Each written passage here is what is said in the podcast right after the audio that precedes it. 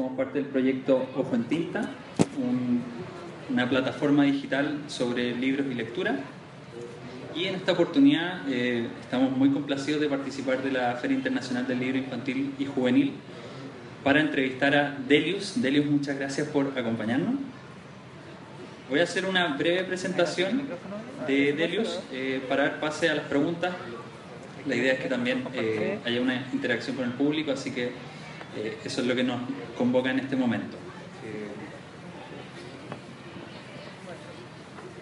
Delius, nacida supongo como María Delia lo supone, en Buenos Aires, dibuja y pinta desde pequeña, se puede calificar como dibujante y diseñadora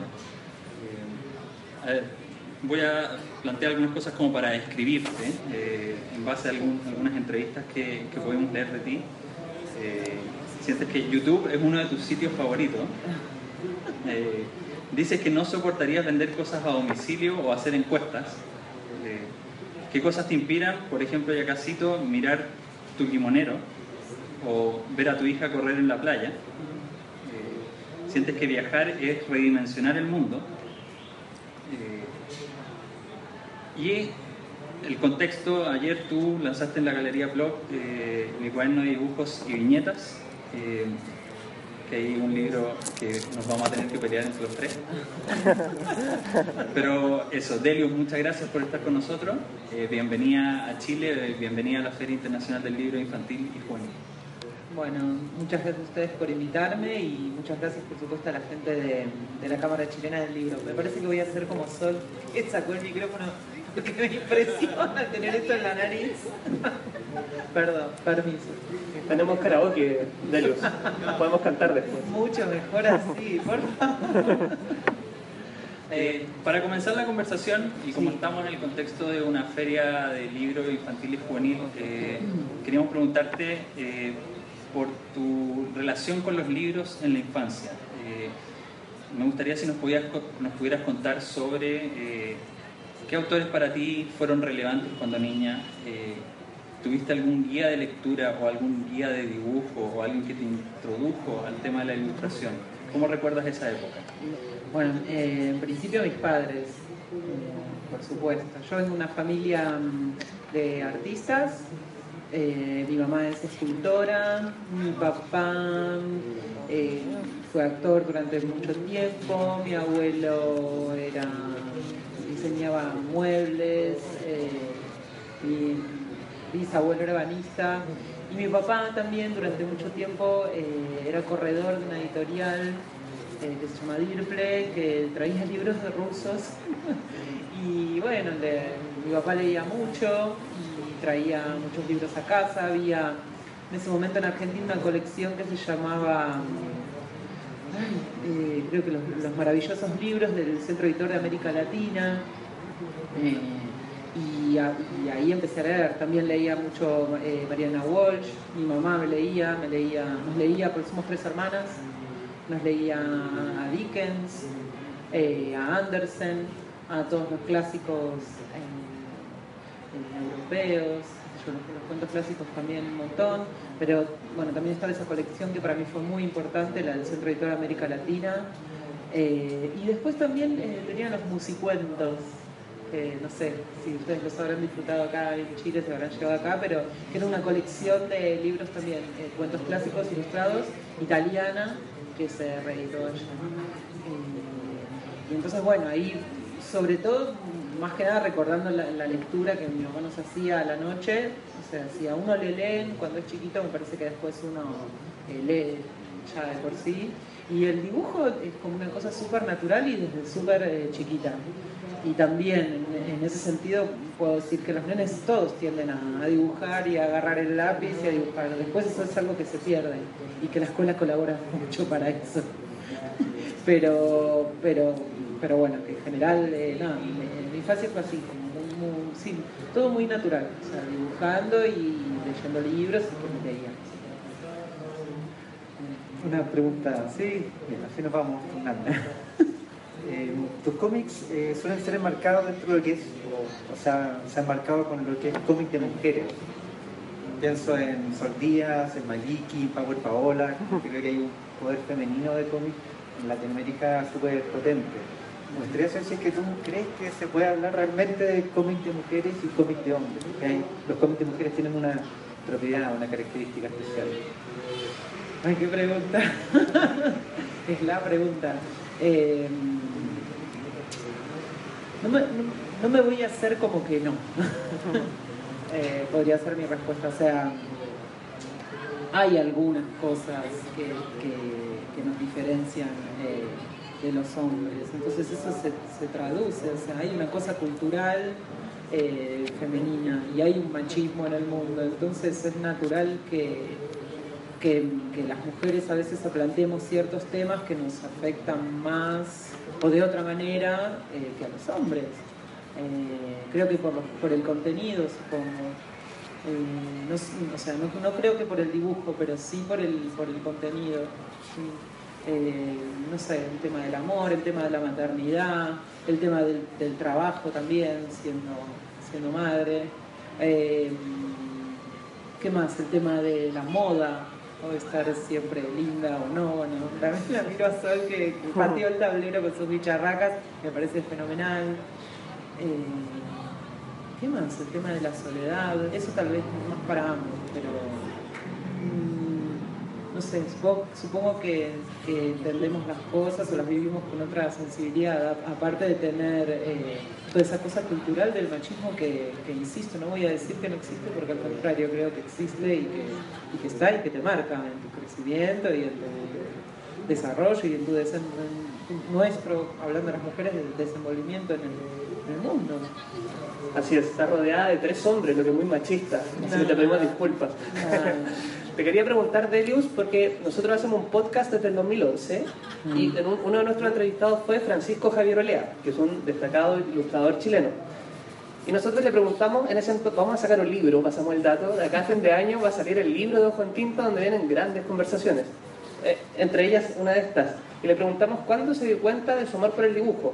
Y él nos dijo, las tías del, del colegio, cuando éramos chicos, nos sacaron a dibujar el patio, con tiza en el suelo de cemento del patio del colegio, y yo, que no sé si era muy chupamedias o si estaba enamorado, empecé a dibujar a mi tía. Entonces empezó a llenar de profesores, después llegaron los inspectores y los compañeros. Ahí se dio cuenta como que le pegaba el dibujo. ¿Hay algún momento clave que tú dices, dibujo mejor que el compañerito de al lado? Que yo sentí que, era lo mío. Sí, como que se te reveló el dibujo, así como debes dedicarte a esto. ¿Estudiaste diseño también? Sí, estudié diseño gráfico, pero hay un momento en que yo, que yo sabía que me iba a cambiar la vida, o sea, que yo lo estaba viviendo y dije, este día va a cambiar mi vida, que fue cuando, cuando me tomé el tren para ir a la clase de Alberto, la primera clase. O sea, ya me gustaba el dibujo, ya hacía historieta, ya tenía como todo, una, todo un trabajo en relación a eso, pero eh, Alberto vivía en Aedo, que es bastante lejos de la capital, hay que tomarse un tren, el tren en tren se tarda como una hora y media, era como un lío ir, además que Alberto, bueno, cobraba una matrícula que era bastante cara, o sea, para mí fue muy, muy, muy, eh, muy trabajoso llegar hasta esa clase, eh, tuve que, bueno, juntar la plata, o sea, todo. Pero ese día, él daba eh, clases los los sábados a la tarde, ese día que yo me tomé el tren, me palpitaba el corazón, o sea, sabía que ese día iba a conocer una persona especial, que, iba a estar con, chicos que estaban como yo, eh, siendo alumnos de él, y, creo que no me equivoqué. O sea, porque ese día fue, conocí a un montón de gente, bueno, con la que hicimos después esta revista, eh, empecé a formar parte de ese grupo, tuve la oportunidad de, bueno, de participar de esas clases y sí, ese día creo que fue una gran decisión ir a ese taller, una gran decisión. Y ahorrar esforzadamente la plata para, para poder pagar la matrícula y todo. Fue muy importante, muy importante. sí. Lo que en tu sitio web se pueden ver lo que son tus cuadernos de viajes, tus bitácoras, como este que está acá por Sí. Pues lo vamos a mostrar un poco. ¿Cuándo empezó esta la importancia de dejar registro de todo lo que hacías, como una especie de diario de vida ilustrado. Eh, fue el año pasado, recién. Va, en realidad, diario, diario escribo, no, es antes, es antes. diario escribo desde que soy chica, o sea, sobre todo cuando me voy de viaje, me gusta escribir diarios. Y luego empecé en el 2006 a, a tener el hábito de llevar cuadernitos y de anotar cositas, de tomar como apuntes, de copiar eh, cositas de la playa, por ejemplo, los carritos, la gente que está eh, tomando sol, apuntaba cosas. Eh, ahí empezó, pero no, no tenía todavía el tema de hacer una historia, como que hacía historietitas. Y el año pasado, que fue un viaje muy lindo, como muy revelador para mí en muchos aspectos, que también estaba muy emocionada. Creo que otro de los días así como interesante fue cuando me, estaba por tomar ese avión para ir al Entre Viñetas, donde bueno, la conocía Sol y salió todo este diario. Eh, ahí fue donde dije, ay, esto es muy bueno, eh, está buenísimo, lo quiero, quiero empezar a, trabajar así. De todos modos, había empezado, yo en el 2005-2006 había empezado con unos apuntes que están en el blog, hay todos unos apuntes de mi, de mi embarazo, por ejemplo. Yo tengo una nena que nació en enero del 2008 y durante todo el 2007 hice todos unos apuntes de cómo iba, me iba sintiendo, y antes también, pero, pero el diario así narrado, ilustrado, nació ahí, el año pasado. Yo tengo una pregunta bien breve. A propósito del diario, me imagino, ¿cuándo llegaste a Chile, Delius? Hace dos días. Hace dos días. ¿Podemos conocer qué notas has escrito en esos dos días? Están ahí. Están ahí. Pero cuéntanos, ¿qué te, ¿qué te llamó la atención de estos dos días en Chile? Este país tan lindo. Eh, bueno, en principio las montañas, desde el avión yo no lo podía creer. Bueno, a mí me da mucho miedo volar, mucho miedo, me da terror, me da terror y lo único que más o menos me calma eh, es mirar por la ventana. Y bueno, me habían dicho que el avión se iba, bueno, se iba a mover, qué sé yo, pero por suerte no, fue un vuelo muy lindo, había sol y, ver las montañas desde arriba y ver cómo cae la nieve y cómo el, agua hace como esos surcos. se ve todo tan, tan perfecto, tan como una maqueta, que uno entiende como la geografía que me encantó. Y después cuando llegué vi que es una ciudad como bastante moderna, me, o sea, me resulta como muy parecida a Buenos Aires, me gusta que tenga montañas, por ejemplo, cosa que nosotros no tenemos que también me gustó bastante de Medellín, eso, ¿no? Que tengan la montaña verde. Y que en Lima, yo estuve en Lima la semana pasada, eh, hay cerros, pero no tanto, es como más seco, el cielo es como más gris, así uniforme. Necesitaba, cuando me volví de Lima estaba un poco angustiada, necesitaba ver el cielo celeste. Y nada, ¿qué, ¿qué, me gustó? Todos han tenido muy buena onda, estuve en Plop, más, o sea, anoté como algunas impresiones pero todavía me falta lo más una de las cosas más interesantes. No, pude salir tanto a la calle, pero eh, mañana vamos a ir al mercado a comer mariscos. Ya me comí dos pescados, me, gustaron mucho y me comí salmón. Eh, no, mm, eh, me impresionó bien. Hoy fui a la casa de Pablo Neruda con Pablo, fuimos. me gustó mucho todo su, cómo sabía vivir, cómo amaba estar vivo ese hombre, celebraba la vida.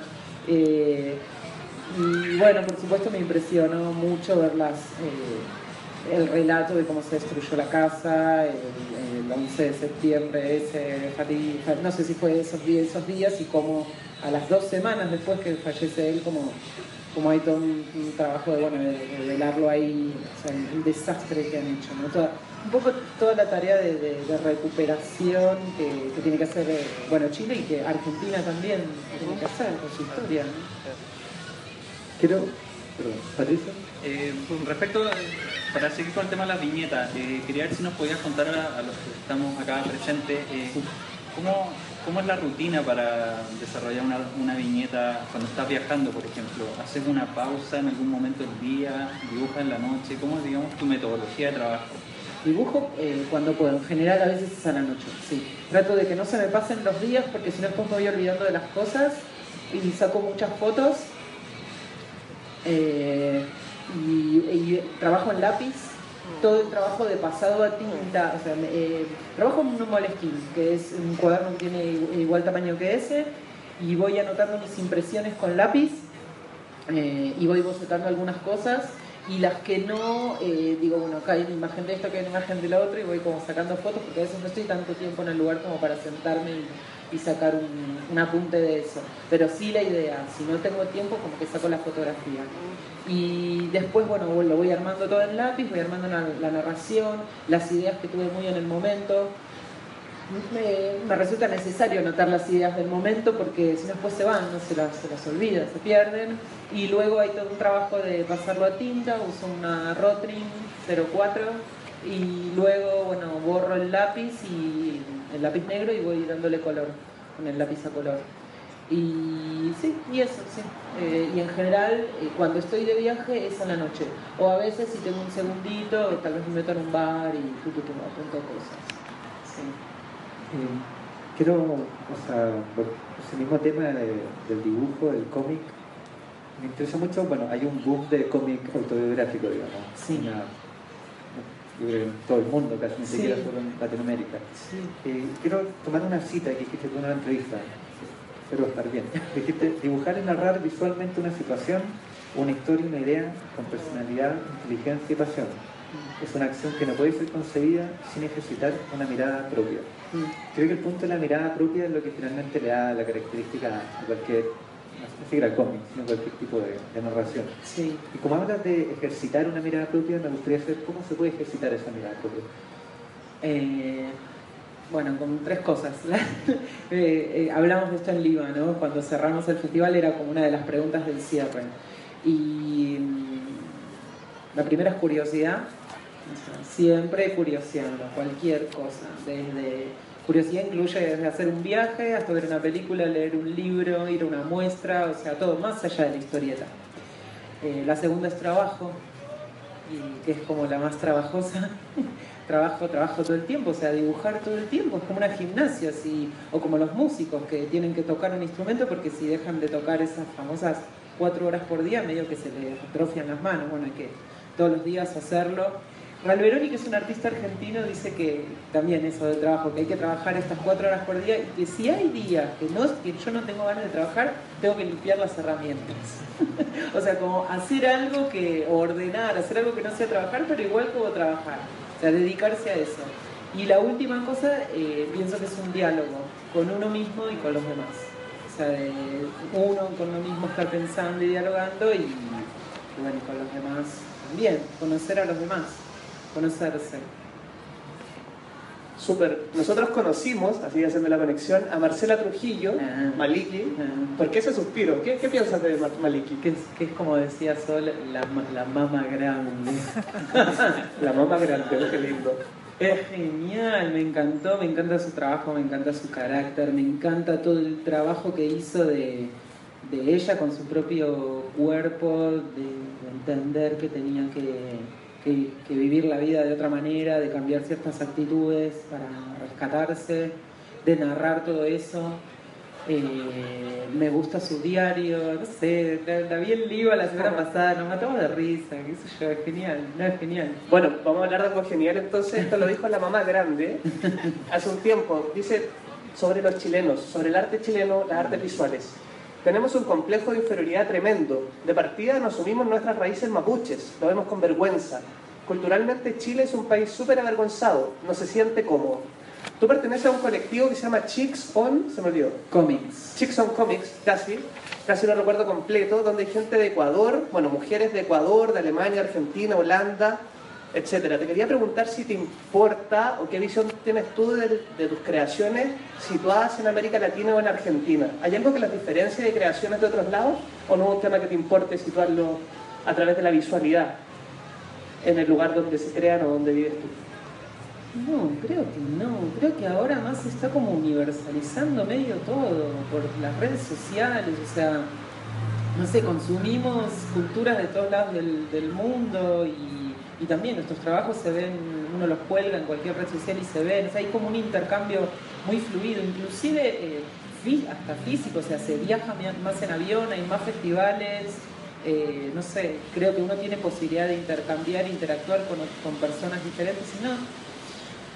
No sé, tal vez, o sea, seguramente hay cosas más de Argentina que las que caractericen el, el cómic, pero me parece que es como hilar demasiado fino, me parece que no, o sea, que, que no hay cosas así muy pesadas que, que nos, diferen, nos, nos diferencian del resto. Eh, no, no sé. No sé, está bien respondida la pregunta. Es que encuentro una pregunta súper como válida la identidad gráfica, ¿no? Que ha sido una, por lo menos en Chile, un tema de la construcción como de la patria y también de un estilo, digo, de una tradición que nos podría diferenciar de un dibujo en, en Escandinavia o no sé dónde. Recuerdo, paréntesis, una vez que vino Isidro Ferrer acá, Sí. el, el español Sí, también, Pablo, lo conozco. él, una de las críticas que hacía a los ilustradores chilenos es que no, no asumían una identidad, que todos imitaban los, los afiches sí, que se hacían en Europa, como que era imposible reconocer una identidad chilena, todos, imitaban otros estilos de otros lugares. Entonces, en ese sentido, creo que tiene sentido la pregunta, si Ah. que ves una identidad o argentina o de cada uno de estos lugares y que se nota una identidad de cada uno de estos dibujantes. Mm, Creo que en Latinoamérica los que más trabajan eso son los brasileños. O sea, me parece que Argentina, en Argentina tenemos un complejo bastante similar y hemos tenido una inmigración europea y siempre miramos a Europa y miramos a Estados Unidos y queremos ser como, o sea, no, no ustedes, o sea, nosotros también. Eh, y también tenemos ese tema de la reconstrucción de la identidad con todas las cosas que han pasado. Eh, mm, tal vez las, las alemanas son más frías, qué sé yo, la, o sea, sí, o se ponen más, o sea, en Chickson Comic pasa, por ejemplo, que es muy gracioso, mira, acá en el, en el libro está, eh, está mostrado. En un momento, en, en en Chickson Comic tenemos un diálogo, ¿no? Con viñetas. Y vamos colgando, cada una va, perdón, no es esta página, es la de... perdón, ¿eh? Esta, justo. ¿La muestro? Sí. Sí, es eh, una página, no se ve muy bien, pero es una fiesta de disfraces donde hay una persona desnuda, una mujer desnuda que tiene una cabeza de oso en la cabeza y en la mano tiene una cabeza eh, humana cortada. Y entonces una le dice, ah, eh, tarde y ridícula, como siempre, le dice otra que está dibujada. Y, esta le responde, ustedes no entienden nada de arte. ¿Qué pasó acá? En el diálogo entre las Chickson Comics, se empezó a hablar cómo venía, bueno, de la vida y de la niñez y qué sé yo, y de repente se empezó a poner tan críptico, tan críptico, o sea, que cada, cada viñeta le responde eh, un artista a otra. Y una de las alemanas empezó a poner una chica con un oso y después la otra le respondió con una chica, con, un, eh, con un- una chica desnuda con la cabeza del oso y que había matado al oso. Y la otra le, respondió con el- la chica desnuda con la cabeza de oso en la cabeza y con, y con la propia cabeza en la mano. O sea, era como una cosa que yo no se entendía nada, que era como tremendo darle cualquier significado y yo dije, no, esto hay que patear el tablero, o sea, se pusieron muy, muy serias, muy... Y entonces, bueno, por eso hice esta viñeta de, digo, bueno, esto es como un baile de disfraces, o sea, ya está, no, no. Hay que reírse un poco de eso, como eh, patearles el discurso. Entonces, a, a veces hay eso en Chickson Comic, aunque viene algo como muy denso o que se lo toman muy en serio, muy de la cosa, de la, de la historieta y del mensaje. Sí. Eh, me gustaría también contarte, tengo entendido que tienes un estudio en diseño editorial también, ¿no? Eh, eh, sí, sí, que estuve en España, hice un posgrado en diseño editorial, sí. Me interesaba porque, bueno, ahora en época de libros digitales también es interesante que mm, sé que está involucrada, digamos, en todo el proceso de un libro, o sea, además de las ilustraciones, en este caso se ve evidentemente que hay un cuidado, que imita como un- una libreta de viaje, y cada uno de tus libros de alguna manera comunica también cómo está construido. ¿Qué tanto te importa estar involucrada en to- toda la cadena del libro? ¿no? Ay, todo, no lo puedo evitar. Sí, tengo una formación de diseñadora gráfica, hice ese posgrado y soy una persona muy obsesiva, cosa que me juega en contra, porque con este libro la verdad que sufrí bastante, porque quería que quedara perfecto y escaneé todas las imágenes y las calibré y quería que tuviera la portadilla, la portada, que no tuviera ninguna tipografía, por ejemplo, está todo hecho a mano, está todo caligrafiado el libro, hasta el hasta la, mm, ¿cómo se llama? La ficha de catalogación en fuente, con la inscripción eh, en la Cámara Argentina, la catalogación, qué sé yo, está todo, está todo, está todo, la- eh, al final el colofón también, está todo hecho a mano. Eh, y también quería que fuera un facsimilar del Moleskine, entonces le, eh, preferí que fuera con las puntas redondeadas, quería hacer la guarda, entonces diseñé la guarda y la hice. Entonces sí, sobre todo en esto me comprometí mucho y también sufrí mucho, porque a veces me parece que hay que soltar un poco de eso, de esas cosas, porque si no es demasiado. Sí.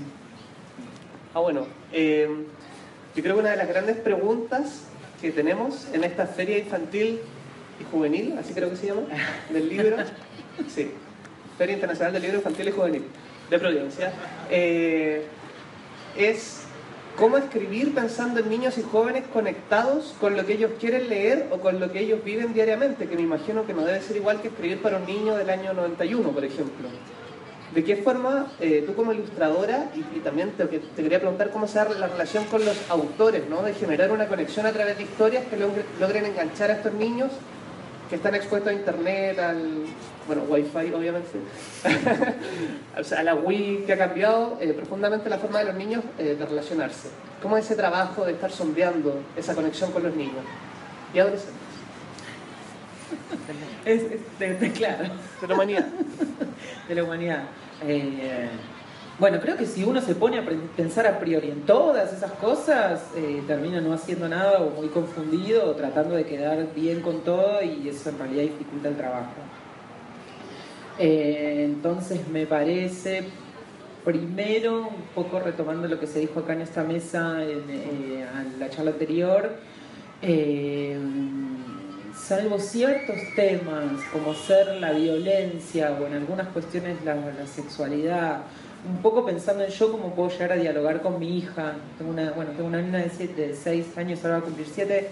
Eh, le hablo de la misma manera que puedo, o sea, le cuento las cosas como se las cuento a todo el mundo, ¿no? O sea, trato de adecuar el lenguaje un poco como para, para que las comprenda, pero no, no omito decirle cosas. Sea, le explico las, cosas igual. Entonces, la manera de encarar una historia, qué sé yo, para niños, para jóvenes, para adultos, me parece que es más bien eh, de, tratar de trabajar como cómodamente con, con, con, el escritor y hacer un producto bello y divertirse sin pensar tanto en si es para uno o para otro a priori, porque a, a veces también en el proceso las cosas van cambiando. Este libro, por ejemplo, este libro álbum, se supone que es para niños, pero tal vez también puede ser para adultos también, o sea, depende de de cómo lo lea uno y demás, ¿por qué para, para un adulto no puede ser? ¿Por qué no, no, no podría disfrutar también de las imágenes? Eh, con respecto al internet y al, y al wifi... Muy importante el wifi, Es el perro de Don Francisco en un comercial. No sé si conoce a Don Francisco, un animador chileno que hoy sale en la Teletón, pero nada que ver con la feria. Eh, supongo que no, que no pienso, porque además de última todas estas cosas van a terminar en esos formatos también. O sea, ahora o sea, leemos con las tablets esas y. O sea, no. No sé, creo que el, el momento en que más pienso en el libro en ese momento, o sea, cuando en el, momento en que más pienso en un libro y en un niño es cuando le leo los libros a mi hija. O sea, no, no o sea, no, no, no pienso, mi hija tiene, tiene su computadora y todo, pero disfruta igual de ese momento. Es como un, un profesor que tuve en, en este posgrado que hice en España, que se llama Billy Cole, él decía que la era del libro ya se había terminado y que, que ahora venían estos formatos y que el libro se había acabado. Y, eh, y que bueno, y que iba a ser como la cocina, como la comida gourmet, el libro, que no iba a desaparecer que había gente que iba a seguir disfrutando del libro y que se los iba a seguir comprando y iba a seguir teniendo sus bibliotecas, pero que, pero que también existía el, el, delivery y la comida hecha fuera de casa y que la gente llamaba por teléfono y se iba a pedir el delivery y estaba bien igual. O sea, como que no se negaba una cosa ni a la otra. No pienso mucho en, en, en internet o no internet o qué sé yo, salvo que el libro trate de eso. Claro. Y, no, sí. O sea, finalmente la conexión está con tu hija, ¿no? Ver sí. eso. O sea, eh, es muy loco, pero, pero yo antes no sabía, o sea, siempre, o sea, trabajé desde que empecé, trabajé para niños y, y sé lo que es un niño y dialogué con niños y todo, pero realmente entendí el asunto de, de la de la relación con un niño cuando, me parece que se entiende cuando uno está en la situación de criar a uno, de enseñarle cosas de, de darle herramientas para su vida, qué sé yo, de conversar cosas y además uno se entiende uno mismo también. Dice, oye, pará, ¿qué estoy diciendo? ¿Cómo estoy respondiendo así? ¿Qué es lo que pienso sobre las cosas? ¿Cómo las explico? Muy claramente, en pocas palabras, o sea... Delio, y en Me gusta. relación a la tecnología en tu eh, proceso creativo, eh, ¿cómo las has ido incorporando? ¿Cómo ha sido eso? Eh, ¿Dibujas, por ejemplo, en tablet? No. ¿cómo, cómo, ¿Cómo ha sido esa relación? ¿Es tens- tensionada? No, es, ne- es necesaria, es natural. Yo trabajo en papel, coloreo en papel. Me gusta mucho la cosa plástica de- sí, cálida de un papel y del lápiz. Me encanta. No, no, no usé tablet, aunque trabajo para una publicación. Es una revista para niños en la que me convendría tener una tablet porque eso es más un laburo de salchichas, o sea, es más una fábrica de chorizo porque tengo que hacer unas viñetitas semanales me convendría tener una tablet, pero bueno, no, lo hago igual con tinta y qué sé yo. Es una relación amable, es una relación necesaria. Cuando termina este, de trabajar el, forma, el original, lo escaneo, lo calibro, lo ajusto, le, paso un filtro que es como para... eh, se llama Unsharp el, el filtro, que sería enfocar, digamos, y... eh, y bueno, y nada, y después lo, diseño, o bueno, lo coloco en página, lo armo, eh, sí, lo, lo calibro en Photoshop, no, no, es una, es una buena relación. De hecho, este libro, eh, si no hubiera sido por el Photoshop, tendría algunas motitas así de lápiz o cositas corriditas, que no las tiene, porque cada imagen está ti, ti, ti, ti, ti, eh, trabajadas, eh, están toqueteadas las imágenes. Igual es, o sea, si quieren les muestro mi cuaderno de verdad, es, es- es bastante prolijito también. Nos gustaría, nos gustaría verlo, pero vamos a aprovechar de también abrir el espacio para que los asistentes le puedan hacer eh, preguntas a Delius. No se peleen. Yo tengo una pregunta como asistente, mientras ustedes piensan, cortito. Estaba viendo Delius que en Argentina hay un canal que se llama Paca Paca, que es Sí. un canal estatal pensado en los chicos, como Sí. dicen ustedes. Nosotros decimos niños o cabros chicos. Eh, y vi que ilustraste Blancanieves Sí. animada para Paca Paca. Sí. Eh, ¿Cómo fue ese trabajo de hacer una animación pensando en niños desde la televisión pública? Buenísimo, estuvo buenísimo, fue re lindo. Eh, trabajé, hice como una serie de, pla- de- un trabajo de planos sucesivos, eh, con una ilustración así, bueno, trabajé los fondos con tramas, ahí había unas ilustraciones con tramas. Me gusta mucho coleccionar papeles tramados, así que hice, dije, bueno, tengo que hacer algo rápido, o sea, lindo, pero rápido, pues la idea, a ver, la idea de ese canal fue eh, narrar, claro, como, como esos que están ahí, la idea de ese como esa, sí, es. la idea del canal era, hay- había un, un programa de ese canal que se llamaba Los Cuentacuentos o algo así, en donde versionaba diferentes artistas un cuento. Y mm, lo que duraba la narración, el formato era, el artista iba dibujando y mientras el artista dibujaba el cuento, o sea, una voz en off te iba narrando el cuento. Y en el año que trabajé yo, ellos dijeron, no, nosotros queremos que estén todas las partes del cuento y que aparezcan como las manos y que el cuento se vaya como desarrollando mientras el artista va como moviendo las cosas. Entonces yo dije, bueno, voy a hacer un poco trayendo la, la- animación del corte a corte, ¿no? De, no sé si se llama pixelation eso. Em, hice los fondos, hice como unos árboles también recortados, o sea, primero plegados y después recortados, hice como planos sucesivos, hice casitas, o sea, había como toda una estética de abrir la, eh, la puertita, después abrir la, la casita, está en YouTube eso. Abrir la casita, ver el interior, tenía como unas sillitas y había como unos personajes que estaban sueltos, bueno, Blancanieves, el príncipe, los enanitos, que se iban como moviendo. Entonces eh, vinieron tres personas del canal a mi casa, Estuvimos todo un día trabajando, vinieron desde la mañana hasta la noche. Vino el director de fotografía, entonces trajeron como una cámara, hicieron como con unos, con unos caños, hicieron como una estructura, colgaron la cámara así cenital, ahí estaba la mesa y me decían, bueno, eh, ellos antes me habían pasado el guion, ellos me pasaron el ellos, ellos hicieron la actuación del cuento y me pasaron el guion en párrafos.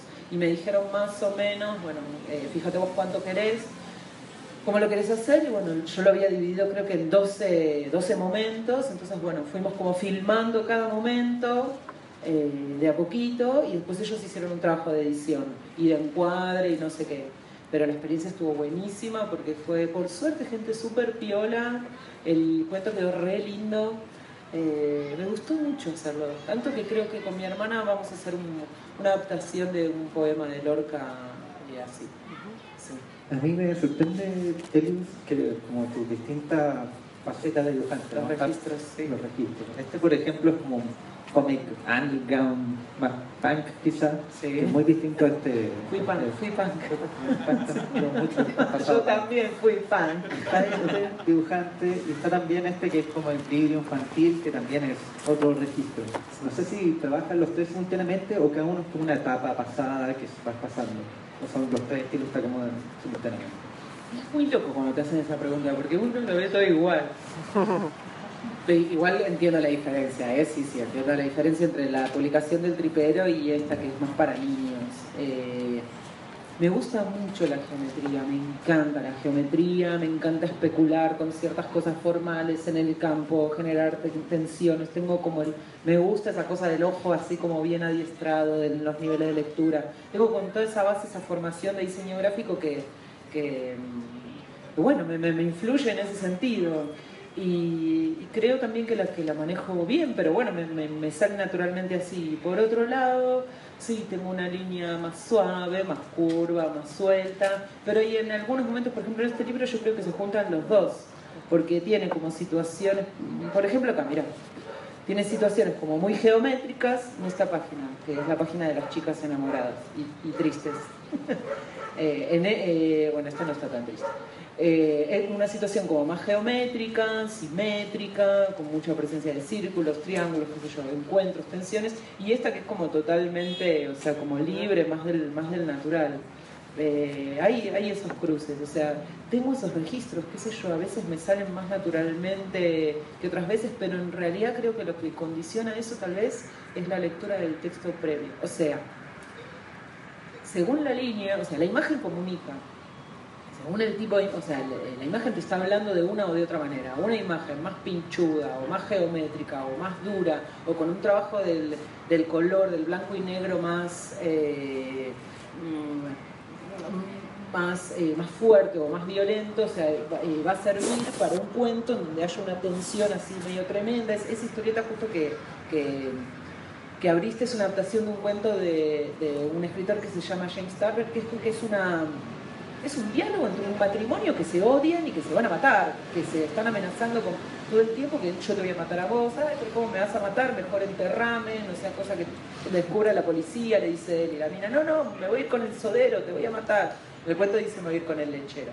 Pero eh, es como una cosa de, de- de tensión así medio tremenda, todo el tiempo, todo el tiempo. Entonces, bueno, naturalmente me salió ese dibujo geométrico, porque lo que estaba sucediendo ahí era pinchudo, era, era medio tremendo. Y el otro cuento, en este había una vez un libro que es como todo lindo y hay unos nenes y hay un libro que es medio mágico, que lo- los nenes lo abren y salen manzanas y qué sé yo. Aparte de ser un pictolibro, o sea que es un cuento en donde los padres lo leen con los hijos y eh, es para, es, eh, los pictolibros sirven para que cuando los nenes están iniciándose en la lectura, en Argentina está todo este tema de la, de la mayúscula, no sé acá si lo...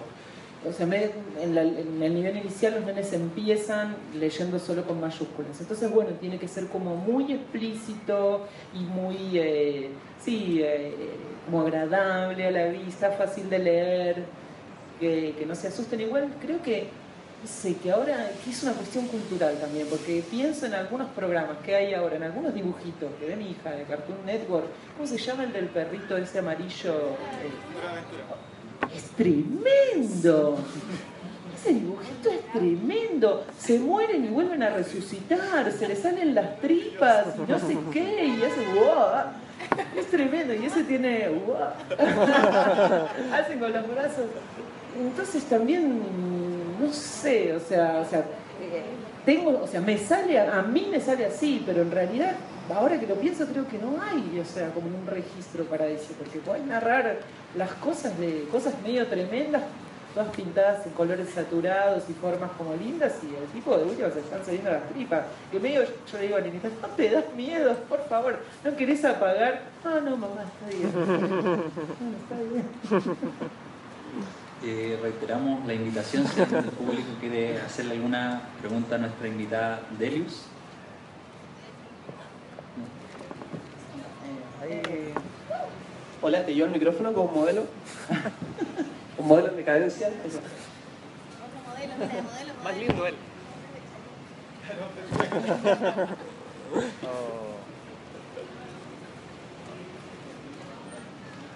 También se apagó. Se echó a perder. Se apagó todo. Nos están echando. También. Todos se cortaron, ¿eh? Acá también. Podemos gritar igual. Se cortó la corriente. Hola, hola. A capela, a capela. A capela.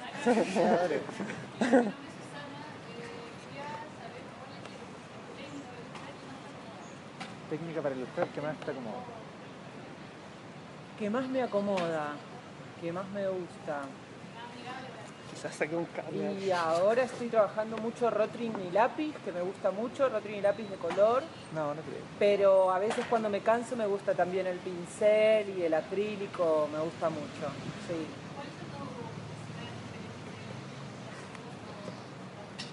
Ay, un montonazo, un montonazo. Te puedo decir. Alberto Brescia. Te puedo decir Julie Doucet.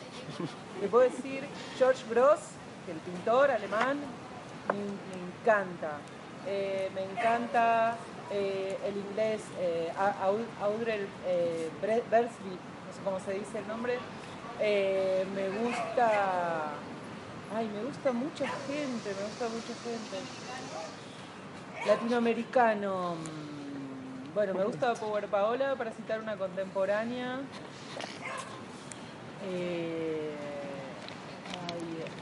ver, del, del Fondo de Cultura Económica. Bueno, y Sol, por ejemplo, me gusta mucho. Gustavo Aymar me gusta. Me gusta tal vez más Isol, me gusta Cristian Turdera. eh, a ver, ¿quién me, el Be- Antonio Berni, por ejemplo, ahora que tiene una muestra en el Malva, me parece excelente. Me gusta Guadalupe de Posadas, el mexicano. Eh, Oh. sí. Gracias. Ya, gracias. Gracias a vos. Hola, hola. chao, ¿Hay chao. alguna otra consulta? Sin micrófono se hace un poco más Hola, complejo. hola. Eh, yo creo que eh, es hora de dar por terminada esta conversación. Le damos las gracias a nuestra tremenda invitada Delius. Eh, un aplauso. Y bueno, Delius va a estar en otras actividades acá en la, Sí, en la feria. sí. Eh, mañana doy una charla y el domingo doy un taller para jovencitos, adolescentes. ¿Con ustedes están invitados? Bueno, todos están invitados a esas actividades Sí, y al resto de sí. actividades que hay acá en la Feria Internacional del Libro eh, Infantil y Juvenil. Así Ajá. que muchas gracias. a todos. Y, estos libros están en blog. Por si les interesa, pasamos el dato. Chao. Chao.